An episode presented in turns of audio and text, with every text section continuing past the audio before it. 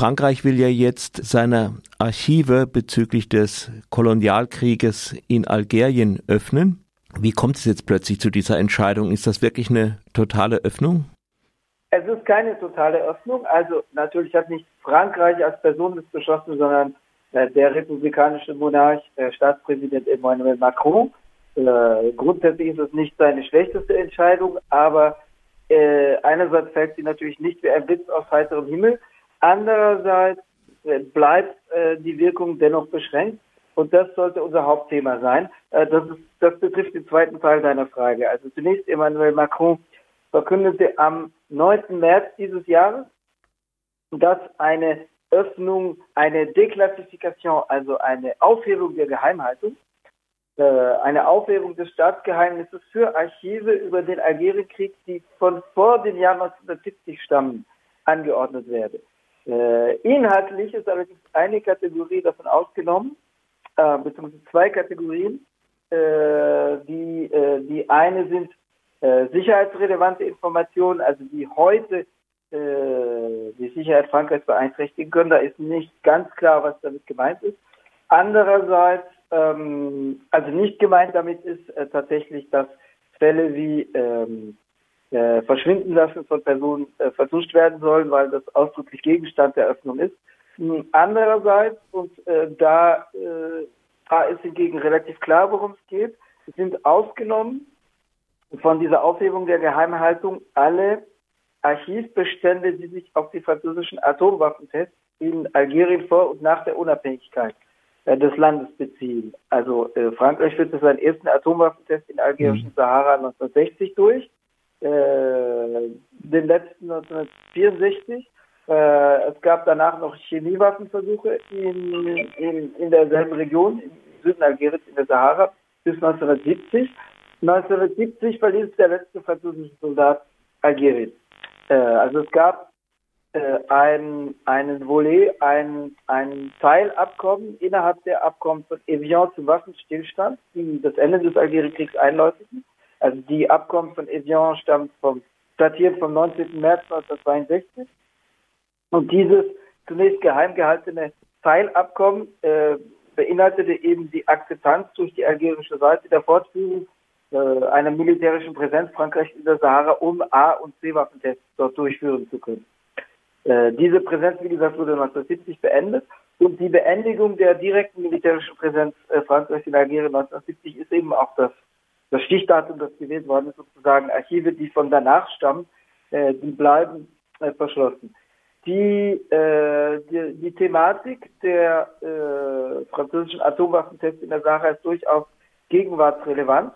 Nicht nur, dass die algerische Seite seit Jahren äh, von Frankreich Entschädigung und Aufklärung über die radioaktiven Hinterlassenschaften fordert. Also äh, es gibt Zeitungsberichte aus den 2000er Jahren über radioaktive Verseuchung von Viehbeständen in der, in der Sahara. Es gibt nach wie vor äh, Probleme mit äh, radioaktiver Verseuchung, auch von äh, Grundwasserbeständen, vor allem im Raum äh, Béchar. Also die Stadt hieß früher Colomb, heißt heute Béchar mhm. äh, die in der Nähe äh, eines früheren Atomwaffentestgeländes liegt.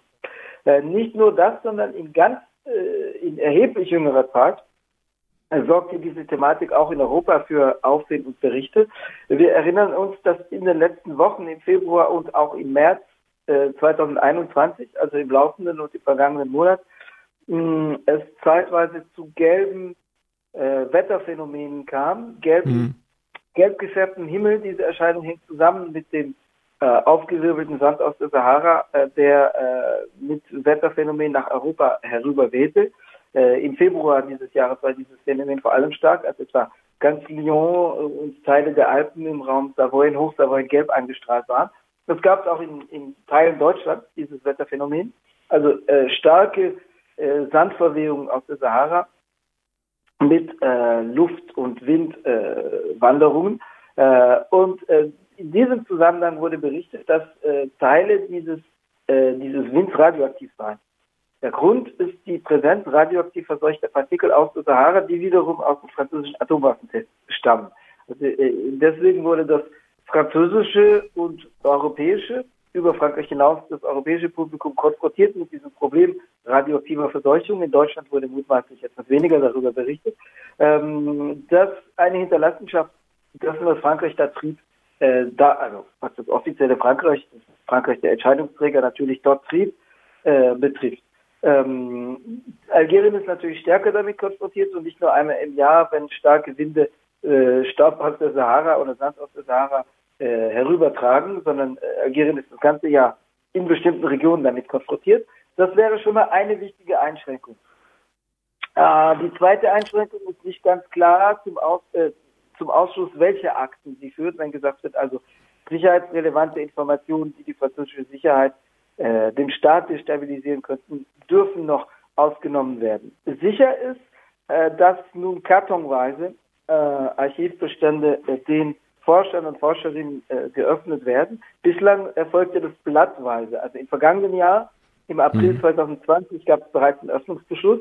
Damals wurde allerdings verkündet, dass Forscher nunmehr, Forscher und Forscherinnen nunmehr äh, die, äh, die Archivbestände konsultieren dürfen, die den Algerienkrieg betreffen. Es war also eine Herunterstufung der Geheimhaltung, aber das erfolgte Blatt für Blatt. Und da es um Millionen Blätter geht, kann man sich natürlich vorstellen, mit welcher Eile in Anführungszeichen die Armeearchive dann äh, sozusagen die Bestände äh, den, den Forscherdrang öffneten. Äh, jetzt soll es also nicht mehr blattweise, sondern kartonweise erfüllen erfolgen und soll bis im Sommer 2022, also binnen eines guten Jahres effektiv werden. Also bis im kommenden Jahr sollen da tatsächlich die Kartons, die nicht äh, unter, äh, unter, äh, unter Anwendung der, der nach wie vor bestehenden Geheimhaltungsmöglichkeiten verschlossen bleiben. Die, die nicht verschlossen bleiben sollen, also innerhalb dieses kommenden guten Jahres tatsächlich zugänglich werden. Betrifft, äh, betrifft das, äh, betr äh, weiß man schon was, es gab ja in, im Algerienkrieg vor allen Dingen am Anfang auch äh, massive Massaker. Ähm, sind diese Sachen auch ja. geöffnet? Äh, das äh, könnte sich äh, daraus ergeben. Die, die, die, Sache wird natürlich sein, dass es äh, zum Teil keine schriftlichen Befehle dafür gibt. Das heißt, wenn keine schriftlichen Dokumente vorliegen, wird sich das hm. nicht äh, direkt aus den Archivbeständen ergeben. Was sich aus den Archivbeständen ergibt, äh, ist, dass wenn die Regierung Untersuchungen anordnete, dass die Ergebnisse dieser Untersuchungen, die bisher unter Verschluss blieben, äh, der Öffentlichkeit zugänglich gemacht werden. Da könnten natürlich einige Details äh, durchsickern. Äh, die algerische Seite erhofft sich insbesondere, dass zu den 2000 Personen, die nach wie vor spurlos verschwunden blieben, also für die es keine offizielle Todesmitteilung gibt, äh, dass da äh, Einzelheiten möglicherweise veröffentlicht werden. Also es gab 1957 unter dem Druck der öffentlichen Meinung eine Anordnung, äh, der damaligen sozialdemokratischen Regierung, äh, die gleichzeitig die Regierung war, die unter Guy Moquet, die die Brutalisierung dieses Krieges angeordnet hat. Also Guy Moquet hat verkündet, dass die stehende Truppe, die aus Wehrpflichtigen bestand, äh, nach Algerien entsandt wird. Also Hunderttausende. Es waren bis zu 500.000 Mann gleichzeitig, die nach Algerien entsandt wurden. Bis dahin waren es äh, freiwillige Einheiten oder äh, Zeitsoldateneinheiten und Guy Moquet als sozialdemokratischer Premierminister entschied, die stehende Truppe die wehrpflichtigen Truppe, äh, das wehrpflichtigen Heer, äh, dorthin zu entsenden, das stehende Heer. Äh, diese Regierung hat also zu einer Brutalisierung des Krieges, zu einer Ausweitung jedenfalls beigetragen, aber gleichzeitig unter dem Druck teilweise ihrer eigenen Basis hat die damalige Regierung 1957 Untersuchungen über Foltervorwürfe angeordnet. Die wesentlichen Details sind der Öffentlichkeit bekannt. Also es dürfte da auch keine großen historischen Überraschungen geben. Äh, es wird natürlich künftig Buchautorinnen, Forschern, äh, möglich, Wissenschaftlerinnen möglich sein, äh, das, was ohnehin in großen Zügen bekannt war, durch Details, durch erschreckende oder auch überraschende Einzelheiten zu illustrieren. Aber die, die großen Tatsachen waren bekannt. Insofern, als es Berichte in französischen Zeitungen wie L'Express, dem Wochenmagazin L'Express, was heute ein konservativ-wirtschaftsliberales Gulliblatt ist, aber was damals ein sozusagen im besseren Sinne liberales äh, Blatt mit einem gewissen Aufklärungsanspruch war. Das Wochenmagazin L'Express berichtete über die Folterstunde 1957 die KP-Tageszeitung L'Humanité berichtete darüber, auch wenn die KP selber eine sehr bremsende Position einnahm, was die, was die Frage der Unabhängigkeit Algeriens betrifft. betrifft. Also die, die französische KP war keine vorantreibende, sondern Warum bremsende nicht? Kraft, aber ihre, ihre Warum ist es doch, äh, dem Kommunismus widerspricht das doch äh, der Kolonialismus, oder? Ja, aber die französische KP hatte eine Basis in der weißen Arbeiterschaft in Frankreich. Also die, äh, es gab den PCA, also die, es gab zunächst den PCF, also die französische kommunistische Partei in Algerien bis zum Zweiten Weltkrieg, die eine Partei der weißen Arbeiterschaft, also der Siedler, der Arbeiterschaft innerhalb der Siedlerbevölkerung war, äh, die eine halbkolonialistische Partei war. Es gab heftige Debatten dazu auf Komitenkongressen, äh, wo etwa, bevor er politisch ausgeschaltet wurde, Trotzki, aber auch Sinoviev, soweit ich mich erinnere, total heftige Vorwürfe an die, ja, an die französische Partei in Algerien richten. Es gab dann nach dem Zweiten Weltkrieg den PCA als äh, Schwester- oder Bruderpartei des französischen PCF, äh, die Partei, die nach wie vor unter diesem Namen existiert, also die französische KP, heute ungefähr vergleichbar mit dem als die Linkspartei, in Deutschland repräsentiert. Und äh, die, die Partei nahm natürlich Rücksicht auf ihre Bruderpartei, aber auch die hatte in einem Land, wo acht bis neun Millionen arabisch- und berbersprachige Bewohner neben einer Million europäischstämmigen Siedlern wohnten. Die Partei war zum Gutteil, nicht ausschließlich, aber zum Gutteil eine Siedlerpartei. Äh, und die französische Partei nahm darauf Rücksicht. Das heißt, die Partei denunzierte zwar viele Vorgänge, viele äh, Einzelbeschlüsse der Regierung, aber sie war eher ein bremsender Faktor, was die Forderung nach Unabhängigkeit Algeriens betrifft. Die forderte nicht die Befreiung Algeriens, was die nationale Befreiungsbewegung fordert, denn auch die radikale Linke, sondern sie forderte Frieden in Algerien, was sehr viel schwammiger ist. Aber es gab einzelne KP-Mitglieder in Algerien, die sehr viel weiter gingen. Es gab 1954 zunächst eine eigene bewaffnete Organisation des PCA, die allerdings durch die Minderheit äh, der Mitglieder alimentiert wurde die, es gab KP, der KP-angehörige Wehrpflichtige, die mit den Waffen zum, äh, zum FLN, also zunächst zu den Combattants de Liberté, den Freiheitskämpfern, so hieß die KP-eigene Organisation, und später zum FLN überließen, zu Teil mit Armee, LKWs mit den FLN über die äh, Befreiungsbewegung. Die Befreiungsbewegung.